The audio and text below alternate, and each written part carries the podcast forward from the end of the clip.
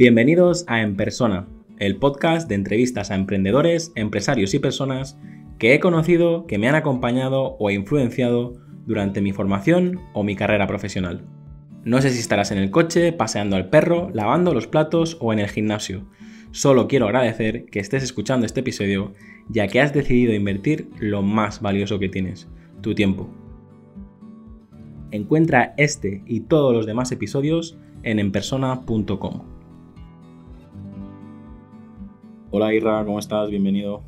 Muy buenas, ¿cómo estás, Jaume? ¿Cómo estás?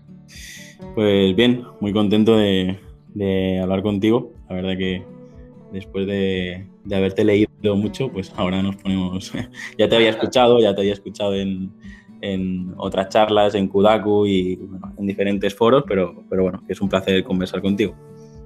Muchas gracias y nada, pues muchas eh, gracias de nuevo por, invitarme. Te lo he dicho justo antes de, empezar y ahora, pues ahora te lo vuelvo a decir. Es un, es un placer poder charlar un rato aquí. Pues venga, vamos a, meterle caña a las preguntas y bueno, ya te digo, estoy en un momento ahora de, proceso donde hay veces que por el tiempo no las puedo hacer todas y me pongo a hablar, a hablar y a hablar, pero bueno, eh, la, la idea es que pasemos un buen rato, así que vamos a ello. Seguro que sí. ¿Qué libro recomendarías y en qué formato te gusta leer? Pues mira, yo ahora mismo recomendaría el libro que estoy leyendo, El Principito. Eh, lo leí de pequeño y me moló, pero ahora de mayor me está gustando muchísimo más. Eh, parece como un libro infantil, pero tiene un montón de matices, cantidad de guapos y me gusta leer en papel. Así que sí, recomendaría a todos los adultos que, le echaron un ojo al Principito porque iban a aprender, en principio, eh, creo que bastante, y, y el formato del papel, eso que a mí me gusta. Pues ahora me has hecho recordar, yo, me lo compré también hace poco y, soy de los que de pequeñito, si me lo leyeron, no me acuerdo de nada. O sea, a, lo mejor la típica imagen de la serpiente y tal, pues a lo mejor sí que la habría visto en, clase y tal. Pero tengo mi cuñado que, que lo que hace es, como es un libro que está en prácticamente todos los idiomas, cada vez que viajaba, porque se, se ha recorrido el mundo tocando el trombón, pues tiene el principito en prácticamente todos los idiomas, ¿sabes? Y qué guapo, qué guapo. Y, no sé, ahora me, ha recordado esta anécdota, pero yo creo que sí, que es un libro que, no tiene nada que ver, depende del contexto o la edad en, que lo leas. Y, Eso es, es una pasada de libro, tío, de mayor mola mucho. Le, echaremos un vistazo, porque yo creo que la gran mayoría de gente es, ya lo hemos leído, pero es eso, o sea, si, si analizaba a lo mejor desde la escritura, desde los textos, seguro que tiene mucha magia que podemos aprender. Eso es. Pues la siguiente es película favorita o serie favorita. No sé si, le dedican mucho a, la gran pantalla o a la pequeña pantalla, pero... Mm, bueno, eh, veo bastantes series, la verdad es que sí me entretiene. Eh, si tuviera que decir una película a bote pronto, eh, quizá la de Joque Noche, eh, es una pasada de película, el título es terrible, pero la película es muy buena. Y de series eh, también podría decir muchas, pero me quedo con, si tuviera que elegir una, con The Wire. Esa es con la que me quedaría ahora mismo. Muy bien. ¿Qué lugar te gustaría visitar y cuál es el mejor lugar donde has estado? Hostias, pues así para visitar, no sé, cualquier cueva que esté por ahí perdida. me gustaría conocer una cueva perdida donde pasar una temporada así como si estuviéramos en, cavernas muy antiguas y, el mejor sitio donde he estado es en, mi casa, sin duda. bueno, el tema de las cuevas eh, sí que hay, creo que tenemos pueblos en España que son, que son prácticamente como, como, cuevas todavía, ¿no? Sí, me gustaría mucho meterme en cualquier cueva por ahí perdida, tío. Pero perdido, perdido de verdad, ¿eh? Ni móvil, ni ordenador, ni, ni hostias, ¿eh? Ahí perdido. Eso sí me gustaría visitar algo de eso. Lo haré, lo haré algún día. Yo, eh, yo creo que a veces estamos tan, tan saturados de tantos impactos que, que, lo necesitamos. Yo ahora estoy haciendo como una como doble vida, ¿no? Porque por la mañana me paso aquí en la agencia todo, todo digital, todo trabajando a, a, tope internet y proyectos y estrés y luego por las tardes, desde que voy a buscar al niño a la guardería, eh, me voy al campo a pasear a las gallinas. Claro. porque digo, es que un mundo no, no, no puede sin, sin, el otro. Es decir, es que yo no, no, no, sé qué pasa, pero yo le recomiendo a cualquier ser humano que nos esté escuchando que de vez en cuando se dé, se dé vueltas por la montaña, porque, porque algo, algo pasa ahí, algo, nos, nos, recuperan las energías. Eso es cierto, es verdad, algo pasa. La siguiente pregunta, Irra, es retos. ¿qué retos tienes pendiente de, cumplir? Y de todo lo que has conseguido hasta ahora, ¿de, de qué te sientes más orgulloso? Pues retos que me queden por cumplir, eh, todos, macho. Eh, todos son retos, ¿sabes? me queda todo por cumplir todavía. Todavía no hice gran cosa. Y orgulloso de haber conseguido, hombre, diría que mi hija, que, no es mía, o sea, es mía, pero quiero decir que no es una propiedad, ¿no? Que haya dicho, lo he conseguido y tal. Pero bueno, como me siento muy orgulloso de, ella, pues eh, venga, pues lo que más orgulloso me hace sentir es, es mi hija. Bueno, y yo te digo, también puedes estar orgulloso de la pedazo de, cantidad de gente que, te sigue, ¿eh? No sé, no sé cómo. Ah, uh, porque la verdad que con cada vez, o sea, cada vez que hablo de ti con alguien te conoce, incluso clientes, yo qué sé, de 50 años que, que pensaba, que, pensaba que, que, no tendrían ni idea de lo que es el copywriting y tal, me dicen, no, no, yo te recomiendo uno que compre su curso de copywriting y digo, no jodas, o sea, digo, le, le, van a seguir pues gente de marketing, gente que quiera hacer copywriting, no, no, no, pero la verdad que eh, me ha sorprendido el, la, la, capacidad de alcance que, que tienes y eso que, no utilizas los métodos tradicionales de, que, todo el mundo utiliza. O sea, yo creo que... Ese, debe ser parte del, secreto a lo mejor. Sí, sí, sí, sí, porque ya te digo, o sea, yo a veces me pongo a darle bombo y platillo y cuando ves que se te suscribe una persona a la semana dices, madre mía, ¿cómo voy a hacer que esta lista crezca como, las, como las que tienen los, eh, los demás? Pero bueno, poco a poco, y al final es como todo. Si dices cosas interesantes, funciona. Si, si, no dices nada interesante, pues ahí te quedas. Eh, muy bien, pues eh, ¿Qué haces con el tiempo libre? Aparte de tomarte la cerveza cuando, cuando puedes. Hostia, macho, pues me has quitado la, la... la boca. Digo, el tiempo libre? Pues bueno, pues tomar cerveza con la gente que quiero, sobre todo. Y bueno, venga, pues vamos a decir algo también un poco que no sea solo eso. al hilo de lo que decías justo antes, me gusta mucho perderme por ahí, por, por algún bosque por aquí cercano, ¿no? Las afueras de, de Gijón, donde estoy viviendo ahora. Y, y bueno, me, me gusta mucho eso, sobre todo días lluviosos me mola muchísimo, muchísimo, muchísimo perderme dos, tres, cuatro horas por ahí. Pero vamos, si me dicen elegir, decir, no, solo una, pues tomar cerveza con gente así con la que me apetezca hacerlo, eso es una, es una maravilla a lo que dedicar el tiempo libre. yo ya empiezo a echarlo de menos, porque es verdad que he intentado eh, limitar, ya sea por la dieta o ya sea por, por no estar en contacto con, con, tanta gente, pero yo creo que eh, aquí en España la cervecita de después de, trabajar es... Sí, sí, macho, es, una, bajar por la tarde a media tarde, reunirte con alguien o, bueno, solo a lo mejor escuchando un poco de música y tomarte una pinta cerveza, bueno, sabe, sabe demasiado bien como para renunciar a ella, siempre que te guste, claro.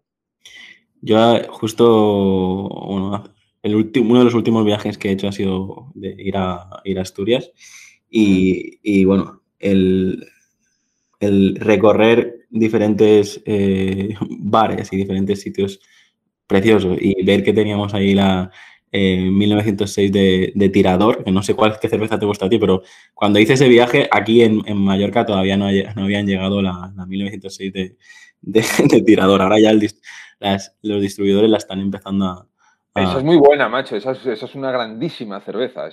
Pero no te puedes imaginar, decía, es que, es que en cada bar que había Estrella Galicia, nos paramos aquí, ¿sabes? Y mis suegros ahí con, con, la sidra y haciendo el espectáculo que supongo que hacen todos los turistas. Y yo decía, yo, yo voy a lo, a, lo que me gusta. Vamos a ver. Eh, la siguiente pregunta es un poco, eh, a ver qué, qué contestas, porque hay mucha gente que, que tiene dudas, pero bueno. ¿Cuál dirías que es tu mayor virtud y cuál es, tu mayor defecto? Bueno, pues mi mayor virtud, o lo que entiendo por lo menos que a mí me ha servido de mucho, pues eh, diría eh, que soy bastante trabajador. O sea, soy un tío trabajador. Así que lo vamos a considerar, al menos yo lo voy a considerar una virtud. Mi mayor defecto es, eh, es que a veces pues soy arrogante.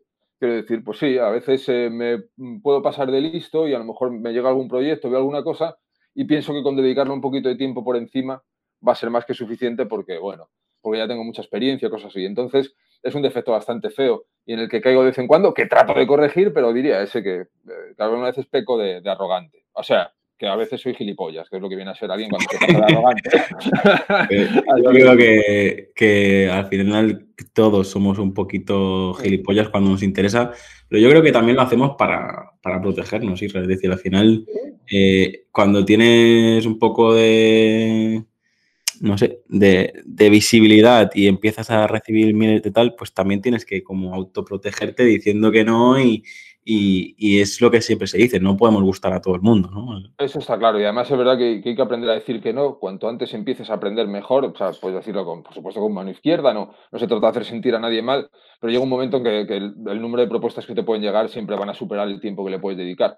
Así que hay veces que, no sabemos gestionar esos nos y, bueno, pues entramos en una saturación muy grande. Entonces, bueno, pues eso también es cierto lo que dices y hay que, hay que aprender a cuidarlo y saber que, bueno, pues eh, que no se puede gustar a todo el mundo y que, a veces que hay que rechazar cosas. Incluso cosas que te pueden llegar a gustar, pero, pero es lo que hay. No, no, podemos sacar más tiempo del, que hay por mucho que intentamos multiplicarlo y algunas personas sean muy, muy productivas, pero en cualquier caso no se puede, no se puede abarcar todo. Yo justo ahora estoy en este punto de que a, través de las consultorías que hago con los clientes, durante todos estos años, clientes que a lo mejor teníamos buen rollo y a lo mejor eh, estábamos muy a gusto trabajando juntos, pues al final me ofrecían ser parte de la sociedad, me ofrecían hacer un proyecto juntos y asociarnos. y, años, o sea, estos últimos dos años ya he tenido que empezar a decir que no, porque me, veía que digo, es que entre tantas sociedades, tantas empresas y tal, llega un momento que, que no puedes eh, centrarte a lo que realmente te gusta, a lo que realmente eh, es lo que, lo que te habías claro propuesto y, por eso te digo que al final te ofrecen cosas que son súper interesantes, pero es que no, no, llegamos a todo. Yo le explico a todo el mundo lo mismo. Es decir, mira, tú a partir de ahora tienes que tener en cuenta que cualquier persona mm, normal tiene unas 2.000 horas productivas al año. Y tú ah. apúntate las 2.000 horas productivas al año y, cada día ves restando lo que le dedicas a, a lo que tú quieras hacer. Y, y, de esta manera ves que, que, tío, que el, tiempo va pasando, que a veces, pues sí, a lo mejor dices, oh, mira, pues ahora mientras como voy a ver vídeos de YouTube y te pasa toda la tarde viendo vídeos de YouTube. Pues si tú, si tú eres con, o sea, porque mucha gente me pregunta siempre, pero ¿cómo lo haces para hacer tantos, tantas cosas? Bueno, pues porque somos, con, yo creo que la gran mayoría, como tú has dicho, que, que somos trabajadores y un poco conseguimos lo que nos proponemos, coño, es porque hacemos lo que, lo que tenemos que hacer. No, no, no pues que, yo qué sé, pues yo mucha gente, pues te asignas tres tareas y al final te visita un cliente, te llama otro, eh, no sé qué de una videollamada, no sé qué de tu equipo y al final no haces lo que tienes que hacer. Y, es que no hay más secreto que este, ¿no? Supongo sí, no, es verdad eso que dices. Hay, gente que se distrae con mucha facilidad, ¿no? Yo alguna vez eh, veo amigos con el que estoy en algún grupo y, acabo el día y entro en el grupo y digo, cabrones, habéis estado desde las 10 de la mañana mandando mensajes, ¿cuándo cojones hacéis vosotros, tío? ¿Sabes? Entonces, claro, te todo el día enganchados al móvil, a, WhatsApp y tal, y creo que eh, son gente eh, evidentemente válida y también pueden ser trabajadores, pero como eh, no pongas de tu parte para no distraerte, o sea, vivimos en un mundo con demasiados estímulos y se van muchas horas ahí, horas que, que, podrían servir para hacer muchas cosas, que luego el de fuera dice, pero ¿cómo haces tantas cosas? no, es que dejo de hacer muchas otras. No te creas que, que es, muchas veces por otra cosa. Así que sí, es, totalmente cierto eso.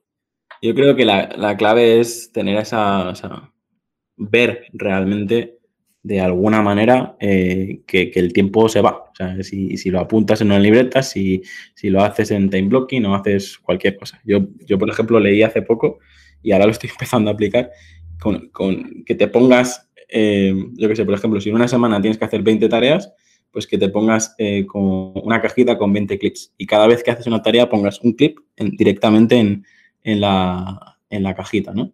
Y, de esa manera, pues ves que a lo mejor llega el jueves y todavía hay, hay como 18 clics por pasar al otro lado, ¿no? Y bueno, eso es un fenómeno. No sé exactamente en qué libro lo, leí, pero estaba más enfocado a ventas más en llamadas comerciales y tal. Pero bueno, que es eso, que, muchas veces queremos recetas mágicas y, se trata de eso. El principal, La principal clave es, como decías tú, de, decir que no. Que ya hemos hablado de cerveza, pero la siguiente pregunta precisamente es si tienes algún vicio, aparte de la cerveza, que, eh, sí, bueno, eh, de vez en cuando, muy de vez en cuando, eh, me fumo algún habano, por ejemplo, disfruto mucho, me compro, voy al estanco y tengo un pequeño humidor y tal aquí, y, bueno, salgo y, me fumo, y me fumo un puro.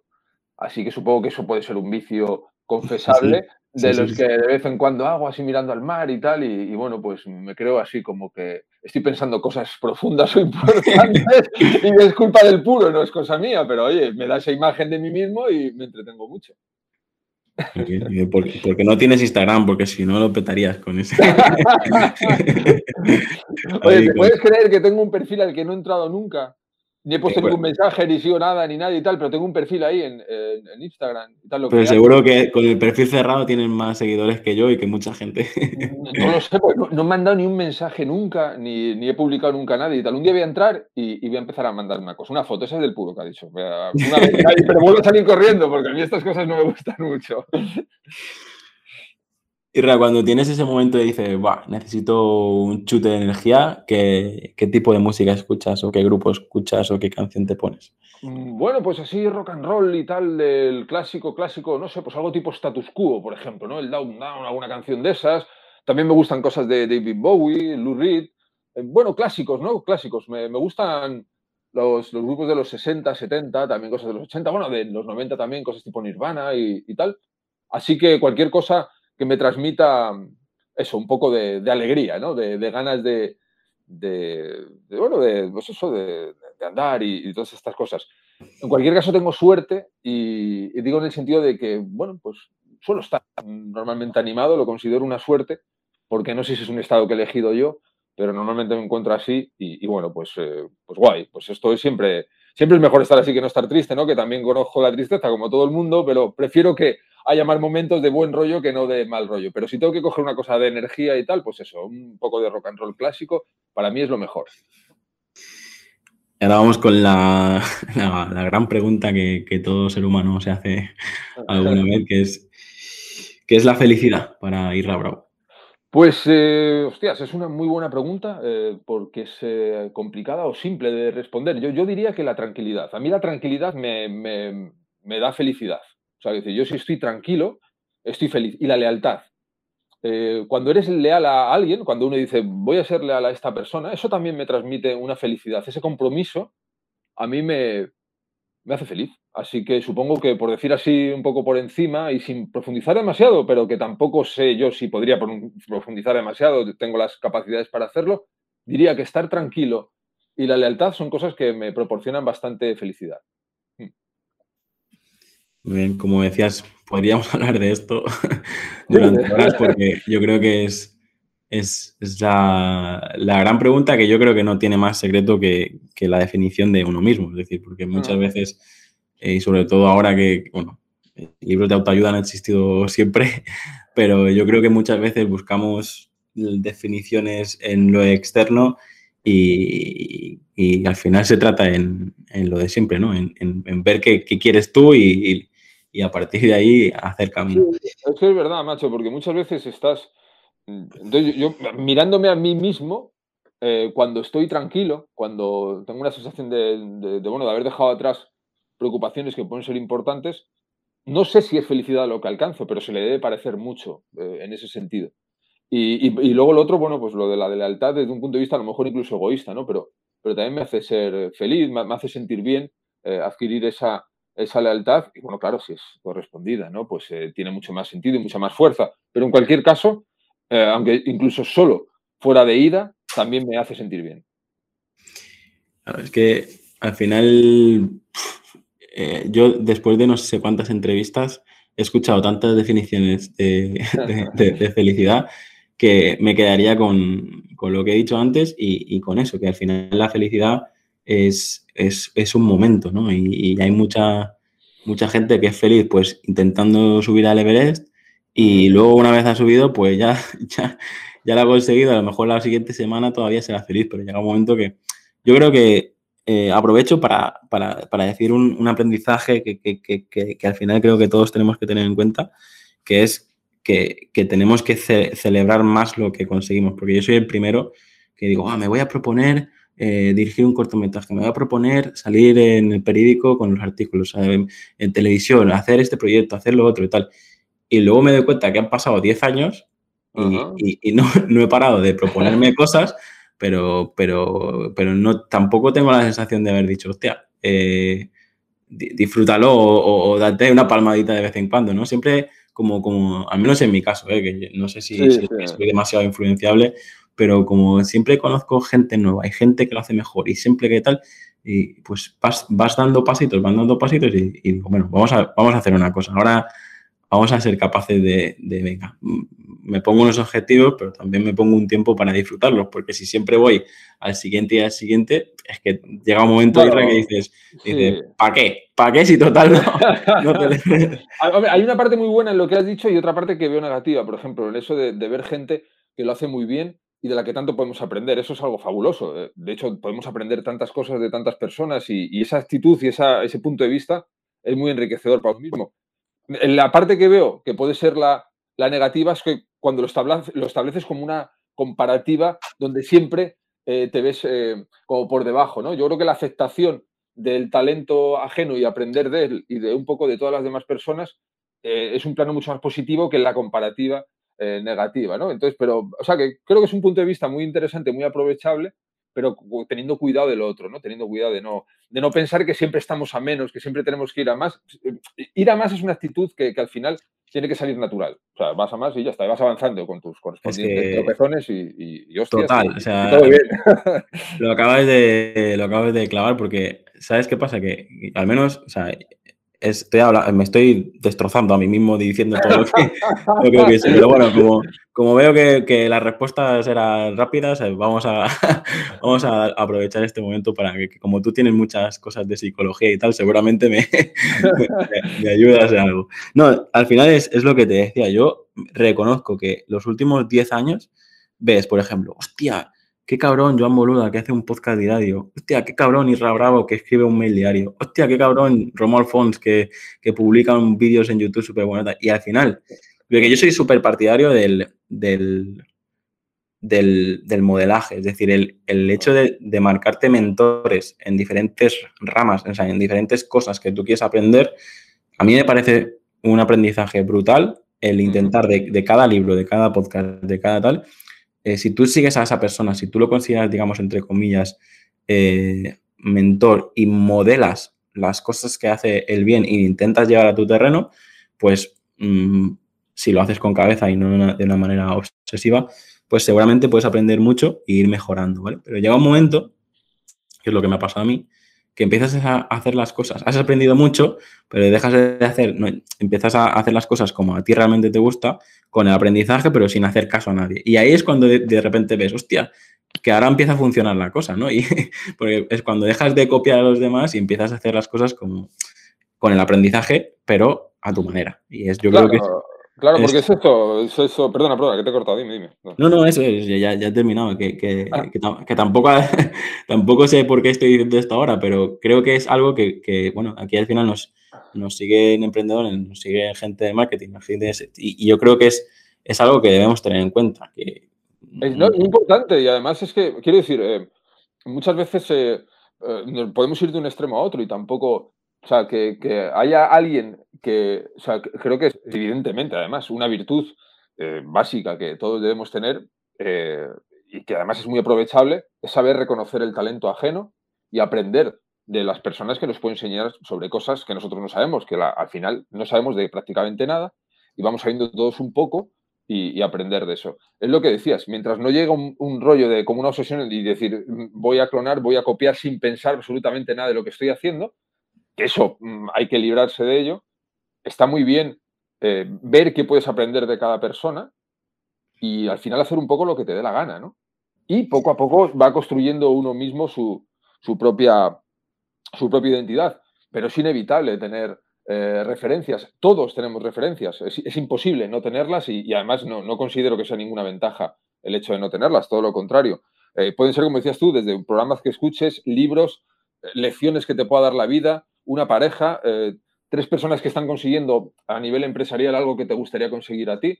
Hay mil sitios de los que beber, mil fuentes que pueden ser aprovechadas y, eso no es ningún problema mientras, mientras eh, sepamos extraer lo mejor posible de esas personas, pero a lo mejor el problema hay muchas veces es que es tratar eh, de hacerlo tan bien como esas personas lo están haciendo en eso. Entonces tienes que preguntarte, yo estoy exactamente dedicándome a lo mismo, porque, por ejemplo, tú nombrabas a, ¿cómo se llama? Creo que era un SEO, ¿no? El, nombrado a Román. Sí, Ramón Alfón, Jean Boluda nombrado. Claro, eh, son personas que, que, son muy buenas en, en lo suyo. Entonces, eh, vale, tú puedes aprender cosas de ellos, pero va a ser difícil, a lo mejor si no te dedicas años profesionalmente a eso mismo, alcanzar ese nivel. No tienes que procurar hacerlo tampoco, a no ser que, ya te digo que, que, solo sea ese tu camino. Entonces, bueno, pues muchas veces eh, tenemos que, bajo mi punto de vista, relajarnos y decir, coño, ¿qué viene a hacer esto, esta persona y tal? Miras así un poco, para arriba y para abajo, y al final vas uniendo tus puzzles y, y van saliendo las cosas. Y, bueno, pues eh, hay gente que a veces que te cuesta más, otras menos. No sé, eh, yo es que soy en ese sentido benevolente conmigo porque soy tan torpe en casi todo y se me ha dado siempre tan mal prácticamente todo lo que he intentado y no es falsa humildad, es que es la, es la verdad. Que, entiendo que, oye, joder, pues, eh, pues todo lo que puedo aprender de cualquiera siempre va a estar bien. Ahora me la, me la, has dejado votando porque precisamente iba a decir algo así. Es decir, es que muchas veces, pues, como te he nombrado a tres personas, Joan Boluda, Ira Bravo y, y Romo Alfón, ¿vale? Y al final muchas veces, pues admiramos a una persona, yo que sé, podríamos hablar de cantantes o podríamos hablar de, cualquier otro tipo de persona, pero he dicho los, tres que, que, primero he pensado. Al final, mm, es lo que acabas de decir. Tú serás muy bueno en copywriting y uno de los mejores de España en copywriting, pero eh, no necesariamente en todo lo demás eres también es excelente. Seguro, es, seguro que en todo lo demás y ese, es, el, ese es, para terminar un poco lo que decías, que yo creo que debemos ser capaces de ser como esponjas, de aprender un poquito de, de, todos, pero luego centrarnos en lo que realmente somos buenos, centrarnos en nuestras fortalezas y a partir de allí, que es lo que nos apasiona hacer, pues intentar destacar en, en eso en concreto. Y eso es, es bueno, para, para cerrar lo, que esto ni, no era ni una pregunta ni nada, simplemente era para cerrar eso. Es decir, yo creo que es el aprendizaje que yo he obtenido estos últimos años de decir, vale, llevas 10 años leyendo cientos de libros, escuchando cientos de opiniones, pues ahora que ya tengo este, esta base, eh, vamos a, pasarlo bien y vamos a que siga la fiesta, ¿no? Porque si no, eh, es, que nunca nos vamos a acabar eh, todo lo que se ha escrito, todo lo que se ha dicho y, todo, y, todos los cracks que hay. ¿Sabes lo mejor que se puede hacer? Y mm, por hacer un último inciso que no es exactamente de esto, pero lo que yo siempre recomendaría, que a mí me ha venido siempre muy bien, en vez de marcarse un objetivo concreto, por ejemplo, yo, yo tengo que, que ser tan bueno como esta persona en hacer esto, en vez de marcarte un objetivo, tengo que hacer tantas ventas este mes eh, para qué tal. Eso normalmente, esto lo decía Scott Adam en, un libro muy bueno que recomiendo, de, cómo triunfar, eh, cómo fracasar en casi todo y aún así triunfar. Él hablaba de que los objetivos eran de perdedores, ¿no? En el sentido de que cuando tú te marcas un objetivo, si lo consigues, puede que te relajes y dejes de seguir el ritmo que tienes que tener, o si no llegas, puede que te, que te invada una, ansiedad, una sensación de inseguridad y tal. Que es como lo de hacer una dieta. Hacer una dieta para perder 10 kilos no sirve de nada, de nada, lo que debes hacer es tratar de alimentarte bien el resto de tu vida, porque las dietas y el sacrificio es algo muy concreto que te va a durar poco. Entonces yo lo mejor que lo que recomiendo, que es lo que recomendaba este tipo en el, en el libro, es tener un sistema. Tú tienes un sistema de trabajo y dices, por ejemplo, yo voy a mandar todos los días un email, o voy a grabar todos los días un podcast, o voy a hacer todos los días un vídeo y tal. Entonces tú coges el sistema y lo haces pase lo que pase. Si has vendido hoy, bien, y si no has vendido, da igual, tú sabes que mañana vas a mandar otro mail.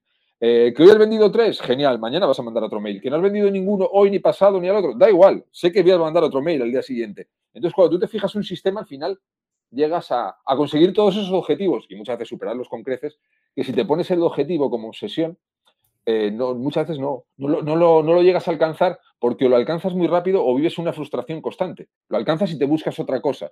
Entonces, al final consigues mucho más y todo eso que te propones eh, imponiéndote sistemas más que, metas concretas, porque las metas concretas, ya te digo, o no las alcanzas o una vez que las alcanzas empieza de nuevo otra rueda de frustración, otra rueda de toma de decisiones que, no deberías plantearte así. Uno se lo debe plantear como yo voy a hacer esto todos los días y punto.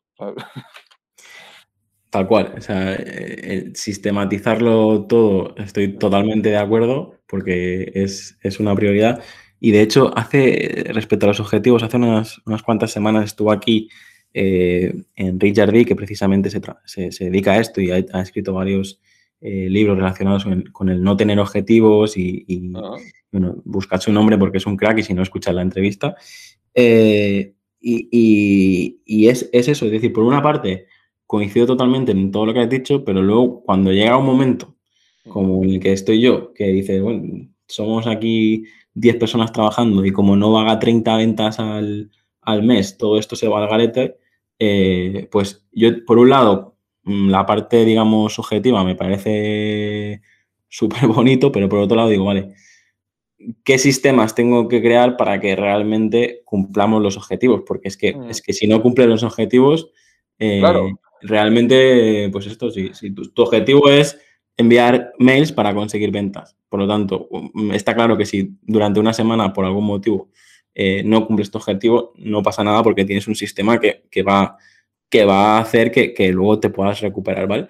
Pero es que el objetivo lo sigues teniendo. Por lo tanto, es que yo, esto sí que eh, con, con Enrique Jardí, eh, con Enrique lo que me pasó es que al final mandamos a la mierda las preguntas de, podcast y nos pusimos a, bueno, me, hizo aquí una masterclass sobre, sobre objetivos que no veas.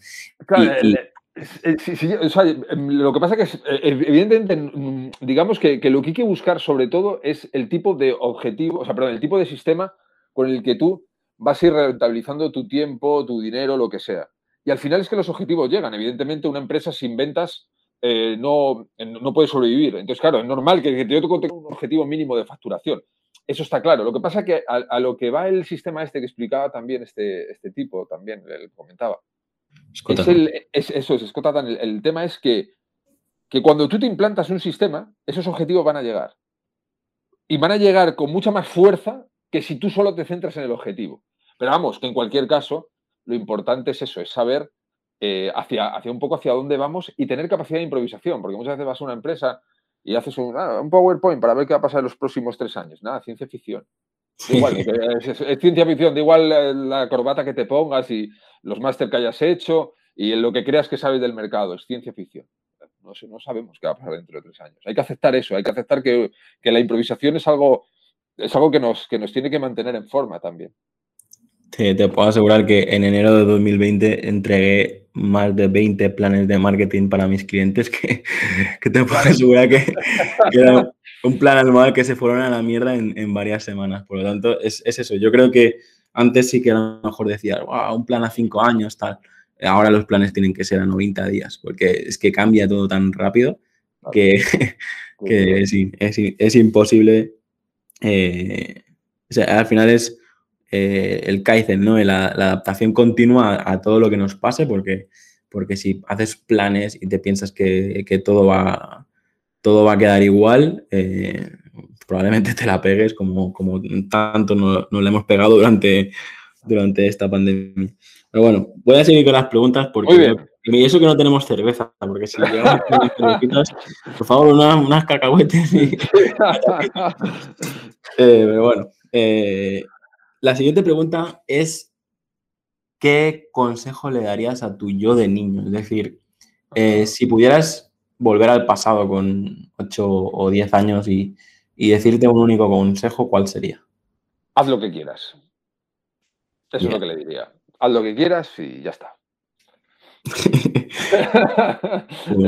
ese sería el resumen, como la historia interminable. Venga, haz lo que quieras. Responsable, ¿eh? ojo. Porque saber lo que quieres y hacerlo eh, tiene también su... Eh, hay que pagar el precio, pero haz lo que quieras, es lo que le diría. Sí, creo que es, es importante mientras, mientras no se afecte al entorno. Eh, sí, sí, claro. Un hacer lo que quieras entendido como una superación interior de uno mismo. Claro, no es hacer lo que decir, o sea, voy a la frutería ese, le voy a coger a este las naranjas y me voy a ir corriendo. Eso no, pero, pero sí, ese sería el consejo un poco en el sentido de sé libre, haz lo que quieras y, bueno, y, luego paga la condena que tienes que pagar. ¿Cómo ves el, futuro, Israel? Es decir, esta pregunta realmente al, principio preguntaba, pues, ¿cómo te verás dentro de 80 años? Bla, bla, bla, pero al final eh, no, la he ido modificando y, ahora mm, me gustaría que nos digas un poco cómo ves el futuro en, en, el sector este de los negocios digitales, un poco en todo lo que estamos haciendo ahora. Eh, ¿Cómo lo ves? Yo, lo veo muy bien, o sea, lo veo, realmente lo veo fabuloso. Creo que, nos enfrentamos a, momentos muy, muy apasionantes. Además, lo sean o no, son los nuestros, así que tenemos que vivirlos con, pasión.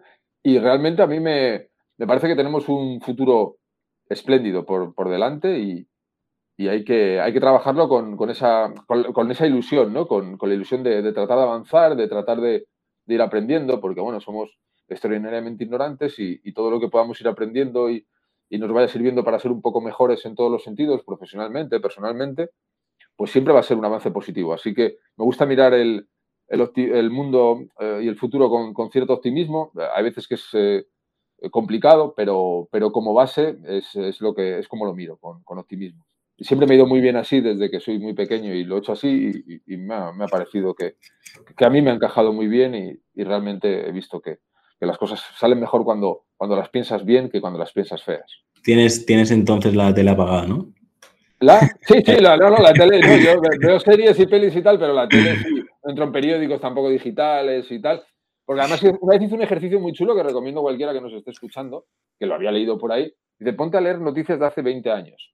Ahora que estamos en Internet y que tenemos acceso a ese tipo de archivos con, con bastante facilidad, vamos, en una tarde te puedes organizar bastantes noticias. Dice, pues léelas y te darás cuenta que no aprendiste nada.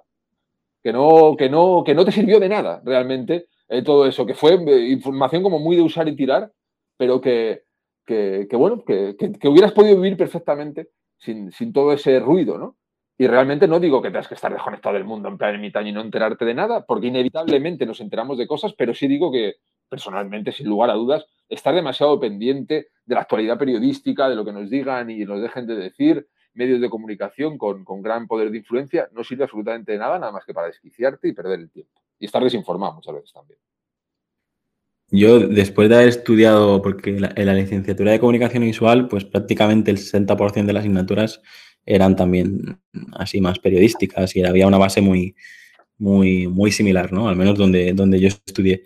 Y después de haber estudiado todo esto, haber hecho prácticos eh, en productoras, periódicos, en, televisión, en radio, haber hecho eh, de todo y luego ver que dices, si es que es, eh, y yo mismo dirijo, dirijo un periódico digital también, es decir, yo, pero veo, veo, eso y es que, es que a veces lo, lo, que haces tú o lo que hacen otras personas que, que, también he leído, de, al final lo realmente importante no te va a llegar por las redes sociales o por un periódico, tal, lo realmente importante saldrás en la calle y alguien te lo contará. Y si no te lo cuenta es porque realmente no era importante y punto, ¿sabes?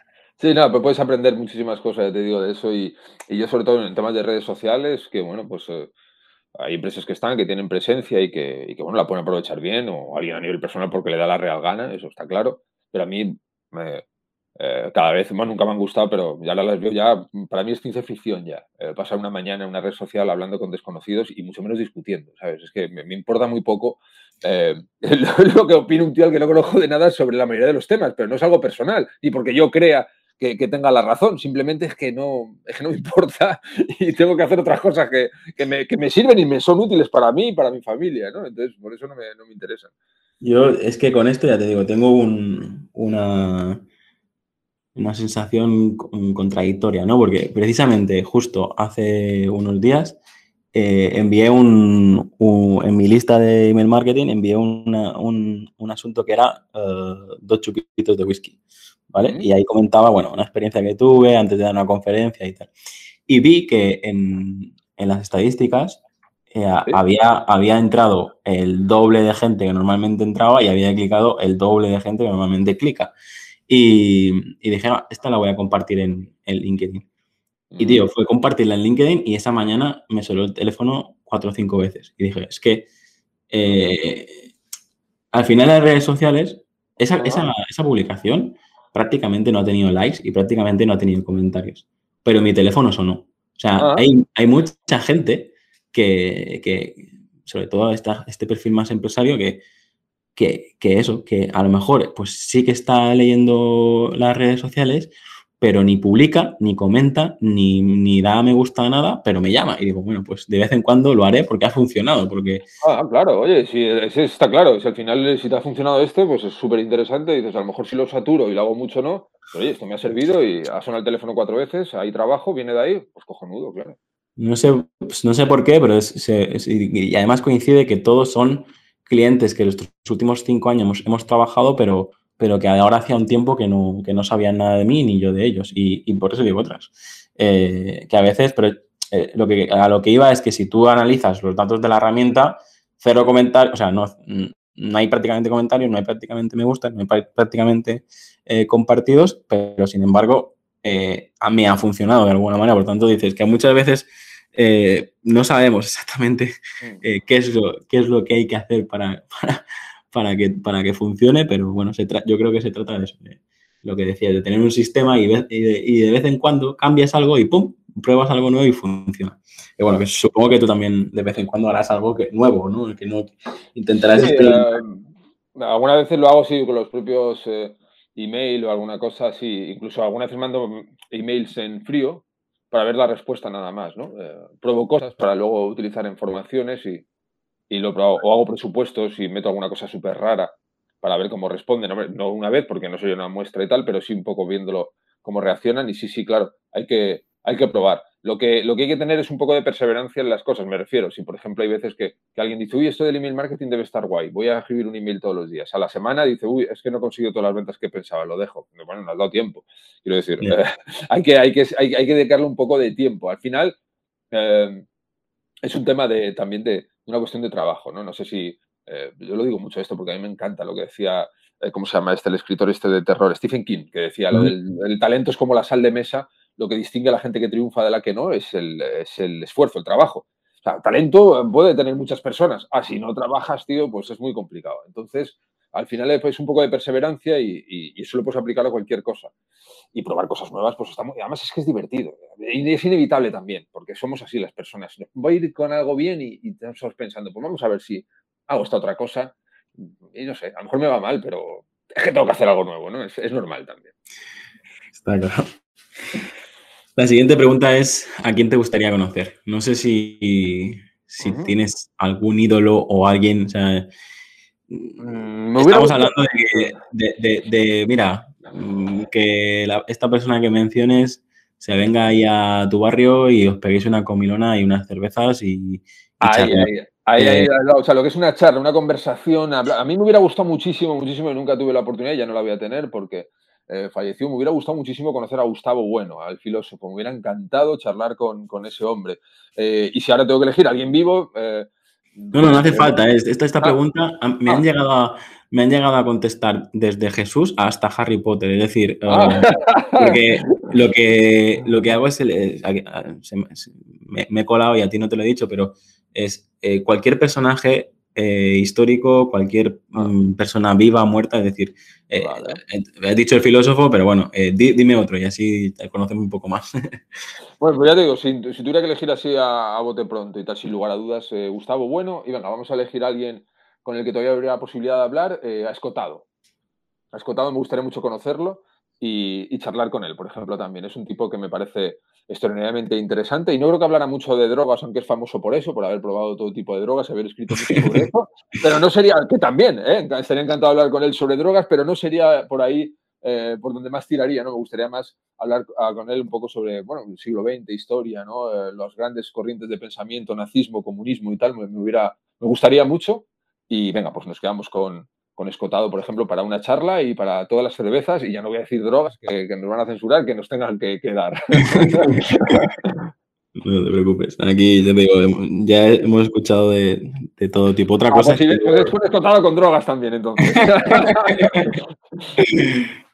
Eh, la siguiente pregunta, como te decía, la, la, gran mayoría de gente que nos escucha, pues o está empezando a montar su negocio o ya tiene un, negocio o está en el trabajo y está pensando en montar un negocio. Y la siguiente pregunta es, eh, ¿qué ha supuesto emprender para ti? Y, definiendo emprender como, pues, no, no el Lamborghini, no todo lo que se conoce, sino el hecho de decir, hostia, me la juego y que los ingresos de, mi familia dependan de mí mismo, ¿vale? Es decir, ¿qué, qué ha supuesto para ti emprender? Pues para empezar, un reto mm, divertidísimo. Es muy divertido para mí en el fondo, eh, porque es muy estimulante. Tienes que estar muy pendiente y no, no te permite estar, no sé, pues una vida a lo mejor de funcionario, ¿no? De 8 a 3 todos los días haciendo lo mismo durante 60 años. Y, esto es, eh, lo he vivido de cerca, o sea, no es tampoco una crítica, ¿no? Simplemente yo me parece muchísimo menos atractivo ese modelo de vida laboral a pesar de la supuesta seguridad. Porque digo supuesta porque, bueno, pues que al final tú cuando emprendes eh, tienes mucho más poder de decisión sobre tu vida, incluso sobre tus ingresos, una vez que empiezas a, entender un poco como el, engranaje. Así que un reto divertidísimo que recomendaría a cualquier persona, sinceramente. que, lo hiciera y a nivel personal, aparte del reto este divertido del que estoy hablando, pues ha supuesto, mm, bueno, pues una, una tranquilidad, ¿no? Un poco lo que hablábamos antes, una tranquilidad de domino mi tiempo, domino en cierta manera mis ingresos, hago lo que me da la gana con cada día, puedo ir a comprar cuando quiera, médico donde quiera, puedo hacer tal, y eso es una libertad que, que estoy disfrutando ahora que no he tenido en ningún momento anterior de mi vida laboral y para mí eso es, eh, hostias, eso es una cosa muy, se dice como muy pronto y tal, pero cuando la analizas dices, oye, soy muy afortunado, ¿no? Entonces eso supone para mí emprender. ¿Cómo te gustaría ser recordado? Ah, bueno, es, es buenísima. Ah, sin lugar a dudas, con una sonrisa. Me gustaría que alguien que se acordara de mí sonriera. Eso sería suficiente para mí. Ya estamos acabando y, antes quiero comentarte una, anécdota que no sé si, bueno, supongo que no lo sabes porque no, lo tienes fichado ahí en tu CRM, en tus emails, pero bueno, que yo creo que soy la de, las pocas personas que, paga tus cursos, pero no. Ahora te, te voy a comentar por qué. Mira. Yo en, mi agencia, cuando, cuando una persona llega a los objetivos o, realmente incluso prácticamente todos los trimestres, intentamos que la gente se, forme y, avance, ¿no? Como que vaya mejorando en, su puesto.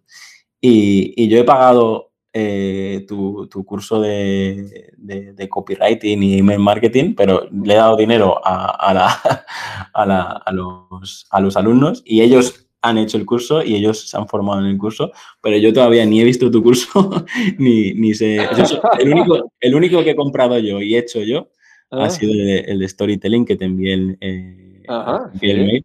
Pero me parecía, bueno, gracioso comentártelo porque cuando hablamos, o sea, yo estoy en tus listas, yo, yo recomiendo tus cursos a, todo el que me pide sobre este, este fabuloso mundo de, de escribir bien.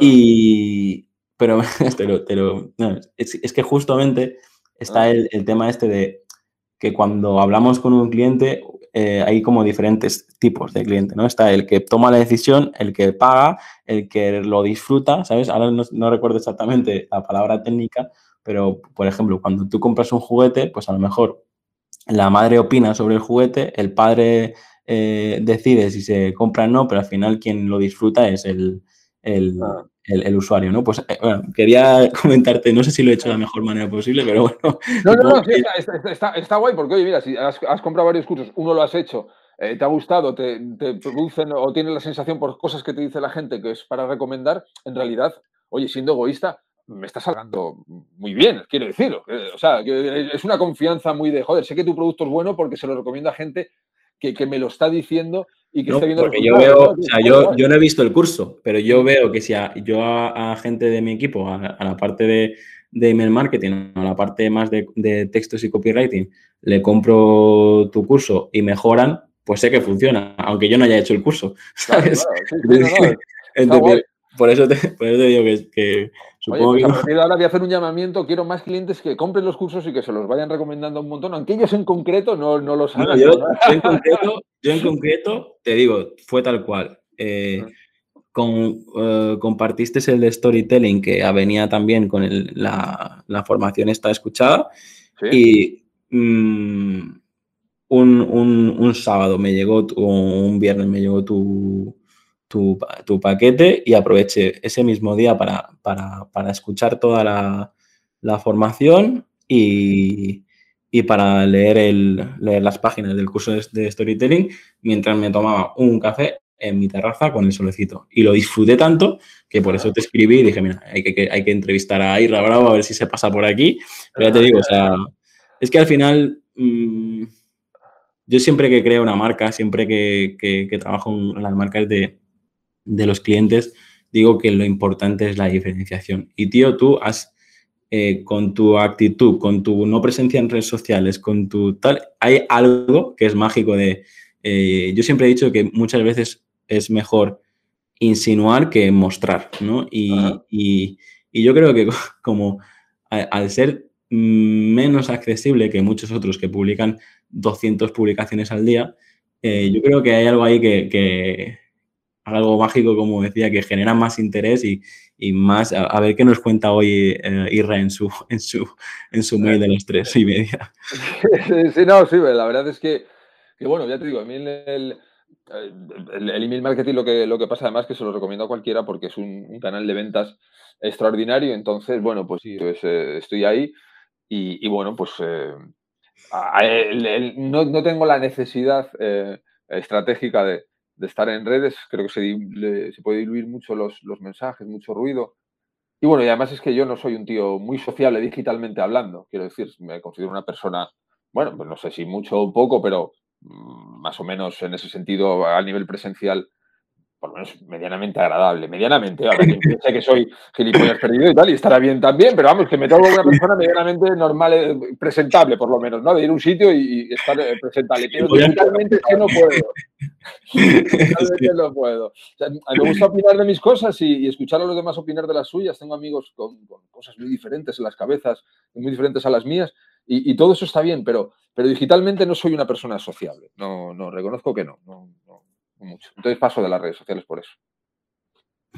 Ya digo, es, es yo como ya lo hemos hablado, que, es parte de tu, de tu éxito, eh, eh, yo creo que es eso, es decir, el, no ser tan accesible como que le, le, da más, más morbo y más interés a, a, ver si me responde a este, a este mail a ver si tal, porque claro, los, los otros incluso supongo que tienen cuatro personas atendiendo los mensajes de Instagram y, claro, mejor yo, mira, además tiene otra ventaja, como no estoy en redes sociales y tal, pues la, gente cuando eh, viene a Gijón o, pasa por aquí para, para, tomarse unas cervezas, muchos clientes, entonces es mejor, ¿no? Porque, porque bueno, como no puedo contactar con él prácticamente de ninguna forma, pues, eh, pues voy a Gijón y le invito una cerveza. Y, Caña gratis para todos. Claro, tú, sabes la cantidad de gente que conozco, sobre todo en verano y en Navidades un montón, tío, es muy divertido. Y, bueno, pues eh, está guay eso. Y no, no hace falta estar en... A mí, vamos, ya te digo.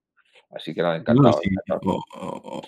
ojalá todos, todos eh, tuviéramos este, este, no sé, esta magia que, que podemos permitirnos, el, no estar en ningún sitio, pero aún así eh, ser un, referente en, lo nuestro. Pero yo creo que eh, eso es, es, algo digno de estudiar. Vamos a dejarlo aquí porque si no, yo veo que me, me, me, enredo a mí mismo y, luego a, saber cómo queda todo esto.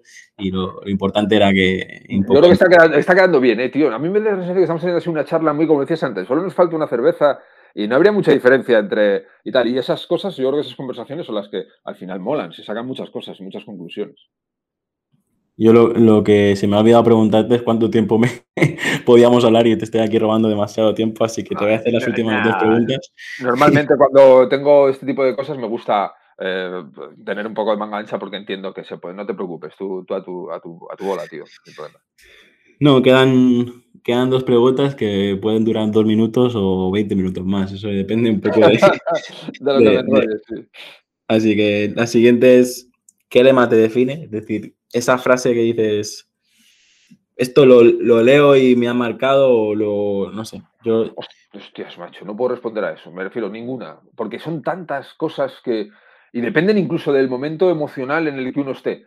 Así que te jodo la pregunta, ninguno. No, me, quedaré con el haz, lo que te dé la gana de antes y ya está. sí, haz lo que quieras, es un buen lema, me encanta. Haz lo que quieras. Lo ponemos ahí, lo ponemos ahí, sí. ok, ya. Así marco un, check en la pregunta. la última pregunta, más que una pregunta, era si, si quieres comentar alguna anécdota de, tu trayectoria profesional o, directamente promocionar algo en concreto, aunque yo creo que ya, yo he hecho un poco spam de valor sobre tus cursos. Pero no, que se apunten si quieren a la lista y, ya les intento vender ahí eh, terriblemente todos los días, así que no, podemos dejar eso. Yo si pudiera contar una historia así con relacionada a esto, más que una historia, algo que, estaba pensando y estaba hablando ayer con un amigo y, que la gente podría tener en cuenta, es que muchas veces el servicio mm, de atención al cliente, una vez que la gente se ha hecho cliente, es pésimo, es muy malo. Eh, la gente está obsesionada muchas veces con conseguir nuevos clientes y cuidar muy pocos a los que tiene. Eh, y bueno, yo no solo lo he visto en mí, sino en muchas otras empresas, recomiendo a la gente que tenga un negocio que, que cuide mucho a los que tiene dentro, que les dé a ellos las oportunidades de acceder a mejores precios y no al que venga de fuera y tal, porque eso al final es tremendamente rentable, un buen soporte, un buen servicio de atención y tal, es tan poco habitual. La gente suele ser tan descuidada con eso. Recibimos tantas respuestas malas, tardías y bordes eh, cuando eres cliente que sorprende y es muy rentable. Así que lo recomiendo a la gente es que, mm, no que no vaya a invertir en publicidad, por supuesto, pero que muchas veces en vez de una inversión en publicidad de captación nueva tan grande, podrían ser bastante menor y tener un negocio más rentable si le dedicaran más atención a los que ya tienen. Así que bueno, no sé, nadie me ha pedido esta opinión, no solicitada, por supuesto. pero, oye, nos da para hablar un ratito más si quieres. Porque... yo os he dicho una historia para contar. Yo he notado en mí mismo, en mi propio negocio, que ha sido una de, los, de las cosas que mejor me ha funcionado de siempre y que trato de cuidar mucho. Es, eh, es bueno, pues ser siempre eh, bueno, pues, eh, consecuente con la persona que se ha dejado el dinero en mi negocio, ¿no? No, no que me ha dejado el dinero y ya no responder en los mails pensando, bueno, ya me lo ha comprado todo, ¿qué me va a comprar este? No, no, no, no, ¿qué va, tío? Ese cliente hay que trabajarlo mejor que al nuevo y darle mayor facilidad que al que no es cliente todavía. Además, por un tema meramente egoísta, quiero decir, es que eso es rentable para tu negocio. O sea, es bueno para el cliente y es bueno para ti. Así que invitaría a la gente a cuidar más de, los clientes porque se cuidan fatal eh, muchas veces. No todo el mundo, claro, pero muchas veces sí. Yo seguramente alguno, si algún cliente escucha esto, a lo mejor me pegará un tirón de orejas, pero en la gran mayoría de la gran mayoría de, veces siempre cuento que, creo que parte del secreto de, mi éxito y de, nosotros como, equipo ha sido que yo empecé muy, muy, muy, o sea, yo con 24 años ya, ya tenía bastantes clientes y, y el secreto era eso, que como mínimo cada tres, seis meses intentar.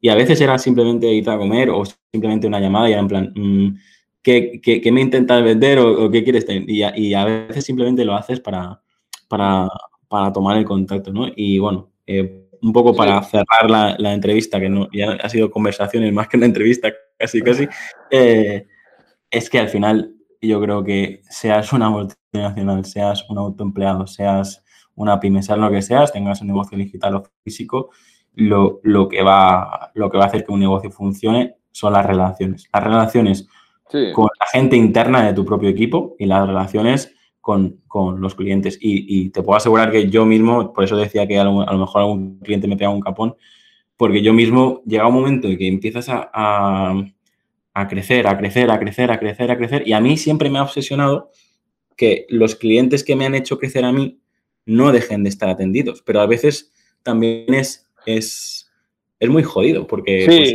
el, cliente que, el cliente que no va a pagar más de 200 euros al mes y tú ves mm, que tienes un senior en tu equipo que, te cuesta más de 2.000 euros, pues es que a veces es, es, hacer malabares uh, constantes para intentar a, Pero lo, importante es eso, es tenerlo como una actitud, quiero decir, una actitud en el sentido de decir, yo procuro dar un soporte lo más cojonudo que pueda a todos mis clientes. Evidentemente no vas a contentar siempre a todo el mundo, eh, está claro, ¿no? no lo puedes hacer, ¿no? Siempre va a haber alguien que quede insatisfecho o decepcionado con algo. Bueno, pues eh, eso se asume como parte del juego, pero que por lo menos la idea sea tener muy presente eh, a los clientes. Entonces yo cuando veo muchas veces el tema ese de, de, me han tratado fenomenal, cuando he hecho alguna pregunta informándome, luego me he hecho cliente de algún tipo de aplicación que puede venir para mi negocio, a partir de ahí el soporte era malísimo. Eso me, molesta, macho. Me molesta mucho porque digo, es muy poco inteligente hacer esto. O sea, no me puedes estar haciendo la pelota cuando no te da un duro y cuando te lo empiezo a dar, tratarme como si no te importara nada.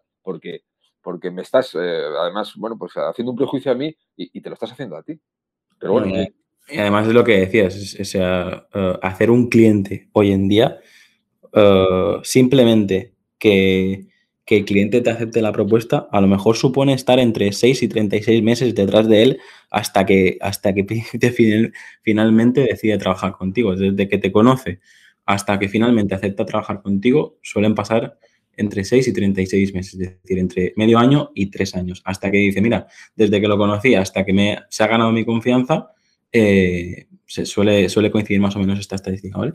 Pero que luego lo conseguimos y ya, pues, y nos mandamos a la mierda. Y es que estoy, estoy seguro que si todos aplicásemos eso que has dicho de intentar recuperar eh, la conversación con clientes eh, antiguos o clientes, porque es que lo que decías, gente que ya ha sacado el dinero de su bolsillo para pagarte, a no ser que hayas hecho algo muy, muy, muy, muy mal, eh, probablemente tenga más posibilidades de volver a sacar el dinero del bolsillo desconocido. ¿Sabes? Eso seguro. Irra, para terminar, última pregunta y ya, porque si no, sí que voy a poner una cerveza. Eh, es una pregunta extra, pero yo creo que a mucha gente que nos escuche le, puede ayudar porque me vas a ayudar primero a mí y luego a los demás. mucha gente ha entendido que el email marketing es muy importante. Mucha gente ha entendido que en, negocios B2B, que es la gran mayoría de, negocios, es decir, que, el cliente es, es un negocio, eh, para mí el email marketing mm, es la herramienta más importante para, conseguir ventas y para conseguir, como hablábamos, fidelizar al cliente. Pero, ¿tú qué haces cuando el cliente te acepta el presupuesto, te acepta la estrategia? Pero es que a mí, te digo, muchas veces es en plan que, prácticamente luego eh, quieren ellos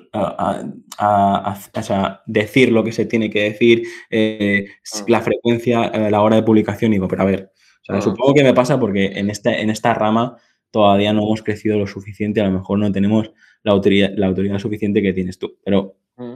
eh, joder, ¿cómo lo hiciste la primera vez para decir, mira, eh, me estás ah. pagando a mí, déjame trabajar? ¿no? Es que es un poco lo que yo pienso ahora, es decir. Ah, sí, o sea, el secreto es cobrar mucho. ¿Sabes? Le, cobras caro, entonces es, es, fabuloso, le pasa a cualquiera, ¿eh? te respetan. Cuando tú contratas a alguien y, a lo mejor ve esa poca autoridad de los comienzos y está cobrando muy poco, pues se meten mucho en el trabajo de, la persona, pasan todos los ámbitos.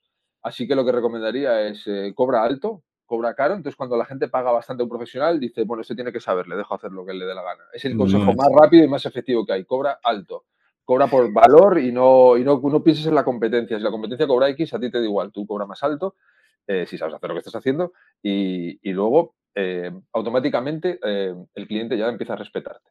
En contra de lo que se suele parecer, porque mucha gente piensa, bueno, se ha pagado mucho, va a estar diciendo que va, que va, que va, que va, tío. No, no, sí, es, lo que te decía. Al final, al, ser una agencia, eh, ofrecemos varios eh, servicios y es lo que te decía, es que coincide exactamente. Yo, por ejemplo, en, la otra agencia que tengo, que es la, primera que creé y es un poco mi especialidad, que es la parte de branding, es la parte de la creación de la marca, desde el nombre a toda la identidad corporativa, ahí es verdad que este problema no lo tenemos, porque cuando hay más ceros es es, como hay más libertad y coincide plenamente. Y voy, a hacer, este ejercicio de decir, mira, pues eh, los vamos a hacer un filtro un poco más alto y, así este. Porque es, verdad, ¿eh? a, veces, a veces tenemos clientes que pagan 4.000 euros y, y, no dicen ni mu, y luego hay clientes de 250 que solo la atención al cliente tienes que hacer llamadas, mails y, muchísimas cosas. Sí, sí, pero eso, eso, eso está eh, comprobado. O sea, quiero decir, si tú quieres que un cliente no te dé el coñazo para trabajar, cóbrale mucho. Ya está. marca precios altos y ya está. Ya lo tienes eh, solucionado. Filtra ahí porque el cliente que paga poco ni te respeta y suele ser un cliente bastante más eh, mediocre en todos los sentidos, ¿no? Porque todos tenemos eh, veces que queremos comprar algo y pagar menos porque no nos interesa mucho. Entonces no somos el, buen cliente. El buen cliente en ese sentido es el que, el que respeta totalmente al profesional. Y una manera de ganarse el respeto es que vea que tu disponibilidad no es mucha y que tus tarifas son altas. Bueno, a ver cómo funciona esto de, ser totalmente honesto, porque haces un podcast para conseguir más visibilidad y para conseguir clientes y empiezas aquí a hablar más de, ellos. a mí me encantan todos los clientes, sobre todo los que, los que cuando yo veo los que pagan, pagan y, pagan bien. Al que no, pues es estupendo y seguramente pague mucho por otras cosas que le interesen más, pero si no está dispuesto a pagar más porque trabajemos nosotros juntos, pues es, absolutamente eh, formidable también pero no seré yo el que baje los precios para que él esté cómodo, porque entonces va a ser un cliente que me dé el coñazo a mí. Entonces eso es, que, es, que está, justo. Es que está, está, eh, está claro. Si al final muchas veces pasa, Irra, que la respuesta la tenemos delante y, no la vemos porque eh, es eso. Los servicios que los cobras bien, que realmente le puedes dedicar horas, normalmente como mima más el proyecto porque le puedes dedicar más tiempo, al final los resultados son mejores, el cliente está más contento y si está más contento ya te deja hacer tal. Y en cambio es al revés, cuando un cliente eh, pues vas ahí a la cuota mínima y tienes que hacer magia para, para cumplir con las entregas, pues es normal que luego vengan los problemas.